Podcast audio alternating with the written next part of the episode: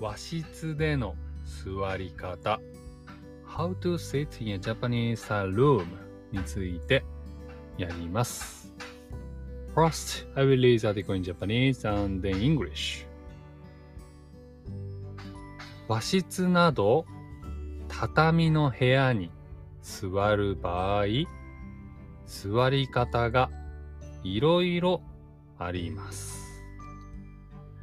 There are many different ways to sit in a Japanese room or other room with a tatami floor. 1. 正座畳の部屋に座る場合のフォーマルな座り方です。畳の部屋に座らなければならない場合、まずはこの座り方をすれば失礼になることはありません。ただし、慣れていない人が正座をすると、足の血流が止まり、足が痺れてきます。そのまま長時間正座を続けると、足の感覚がなくなって、立てなくなってしまいます。辛いと感じたら足を崩してもいいですかと聞くなどして他の楽な座り方に変えましょう。正座 It means sitting on your knees. 正座 is a formal way of sitting in a room with a tatami floor. This is always an acceptable way to sit. It makes your feet numb because it lowers the blood flow in your legs. If you some people sit like this for a long time, they will not be able to stand up. If it is difficult to stay in the same position, ask. 足を崩してもいいですか It means may I sit more casually and change your position. 2. あぐら 動詞ではあぐらをかくと言います。男性がよくする座り方です。最近では若い人を中心に女性でもこの座り方をする人が増えています。人によっては女性はあぐらをかくべきではない考える人もまだ多くいるのも事実です。あぐら It means sitting cross legs. The verb for sitting this way is あぐらをかく。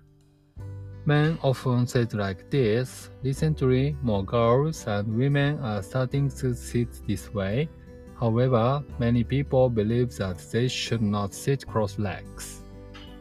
3横座り女性が足を崩して座る場合この方法を使う人が多いようです横座り It means sitting with one's legs out the side To sit casually, many girls and women sit like this その他のフォース、その他の座り方。other sitting styles 足を前に投げ出す。片膝を立てる。体育座りなどはいずれも和室ではあまり一般的な座り方ではありません。other sitting styles sitting with your legs stretched out, sitting with one knee raised, or sitting while holding your knees are not commonly used in Japanese style rooms. はい。ということで、えー、和室での座り方、How to sit in Japanese style room についてやりました。ちょっとね、これ、あのー、なんていうか、ポッドキャストだとね、なかなか表現が難しいですけど、まず一つ目の正座。これは sitting on your knees。えっ、ー、とね、足をもうね、二つとも下にね、あの、畳んで入れるタイプのものですね。はい。これは足がね、えー、痺れることがあるので、えー、注意が必要でございます。南部って言うんですね。Uh, it makes your feet numb. 足が痺れる。はい。と言います。で、足を崩してもいいですか？この意味は、May I sit more casually? という意味ですね。うん。日本に来るとね、あの、ジャパニーズスタルルームを使うことがあるかもしれませんが、えー、もしね、みんなが正座していても、もう耐えられないと思ったらね、足を崩してもいいですか？と言って、はい、えー、崩してもいいのかなと思います。あとね、どうしても耐えられない人は、椅子を借りてもいいですか ?Can I have a chair? とかね、いうこともあります。最近は特にね、あの、お年寄り、あの、 elderly people は、その、やっぱり正座をずっとするのはなかなか大変なので、椅子を使うことも、えー、増えています。続いて、あぐら。はい。sitting cross legs。これ僕よくやりますね。あぐらはね、あの、サウナに行って、スペースがあるときは、えー、僕はあぐらをかいてね、座ります。はい。これはとても、あの、楽なので、このスタイルはね、ずっと続けていきますね。で、ここに書いてありましたけど、えー、女性はあぐらをかくべきではないとね、考える人も多いのも事実です。えー、これは女性差別なんじゃないかってね、思われる方も多いと思うんですけど、まあ昔からね、女の子なんだからとかね、あの、男の真似してあぐらなんて書くんじゃないわよとかね、言われたりすることがあるというのは、はい、事実としてあります。その代わり、この三つ目ね、横座り、sitting with one of the legs out the side。女の子は結構ね、僕が中学生、高校生の頃は、足を崩していい時はね、この横座りをね、している人がいましたね。うん。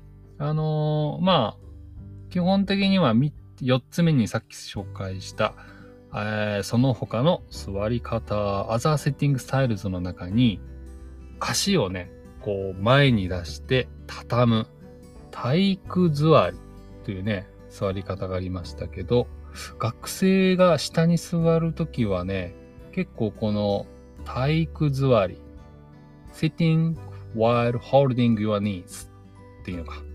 のスタイルが結構ね、主流でしたね。はい、じゃあ皆さん体育座りで座ってくださいですね。で、そんな状況でね、このあぐら、セッティングクロスレックスとかやると、ほら、ちゃんと体育座りしてとかね、えー、先生に言われたものでございます。はい。ってなことでね、今日はいろんなね、えー、How to sit in a Japanese room についてやりました。一つ目が正座。Sitting on your knees。二つ目があぐら。Sitting cross legs。三つ目が横座り。Sitting with one's legs out to the side。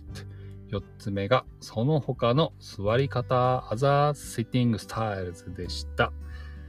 あの、実際にね、どういう座り方か確認したい人はね、ぜひ、えっ、ー、と、Google などで検索してみて、チェックしてみてください。ということで、和室の座り方でした。今日も聞いてくれてありがとうございます。